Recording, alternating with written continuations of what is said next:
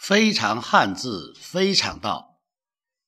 今天看到一个招牌饭店的，有个炒菜的“炒”字，突发奇想，“炒”字是不是让人炒菜的时候少用点火啊？就是火候要掌握好一点啊。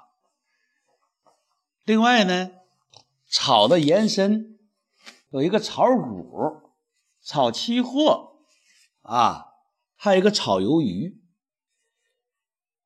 今年但愿股市能好一些。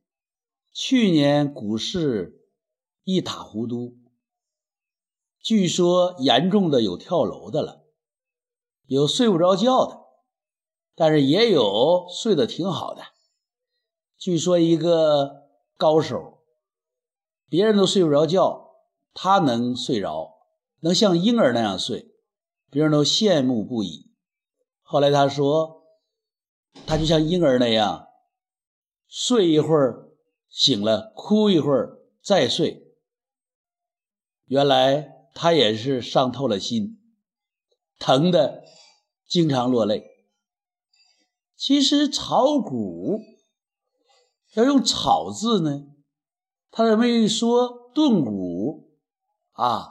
可能一个方面呢比较形象，就是像炒菜的时候要翻来翻去啊，出手入手啊这样的。另外呢，炒股呢可能也告诉大家，你炒的时候呢要少上点火。你看一个火字旁一个少嘛，既然要炒了，就要啊频繁换手啊，看准了出手。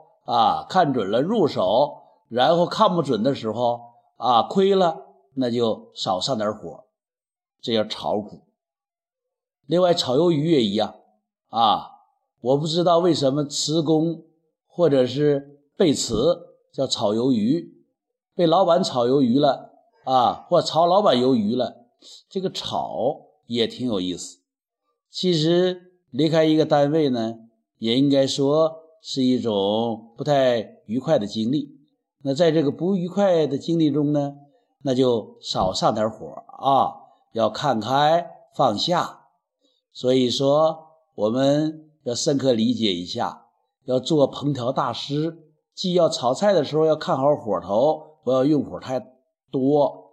另外呢，炒股的时候啊，炒鱿鱼的时候都要少上点火。你说呢？汉字是不是很有乐趣？非常汉字，非常道，当下思想自然流淌，原汁原味如是说。